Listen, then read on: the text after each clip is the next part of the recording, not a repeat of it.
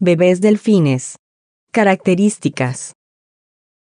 Las madres canguro tardan entre 31 y 36 días en dar a luz a sus crías. Las hembras de gato doméstico permanecen preñadas durante 64 a 67 días, y las orcas tienen descendencia después de 15 a 18 meses.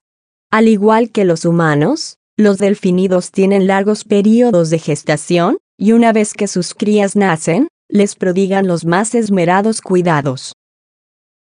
Las crías de delfines suelen nacer tras aproximadamente 12 meses en el vientre materno, aunque el periodo varía entre las especies.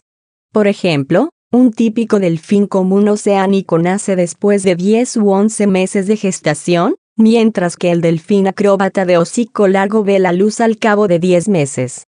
Las madres prefieren tener un parto en aguas poco frías, por eso aquellas que viven en la lejana Patagonia escogen el verano como la época idónea. Las hembras dan a luz una vez cada dos años, pero el intervalo entre crías es de 3 a 6 años.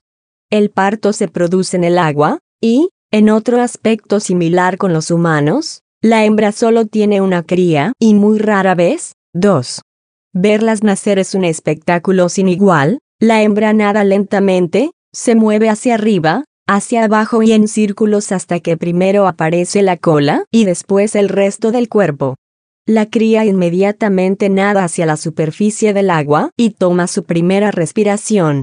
Con frecuencia, las hembras son ayudadas por otras hembras, que hacen el papel de comadronas.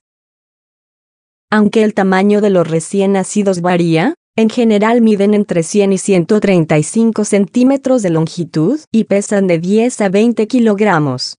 Tanto la aleta dorsal como la cola son muy débiles, pero poco a poco se tornan más firmes. Una vez que el delfín bebé nace, la madre no se aleja de él, pues ella es la responsable de su cuidado y aprendizaje. Si lo permite, otra hembra o incluso un macho le ayudan a cuidar de su pequeño. Los delfines bebés son criaturas curiosas que aprenden a través del juego el comportamiento social de su especie.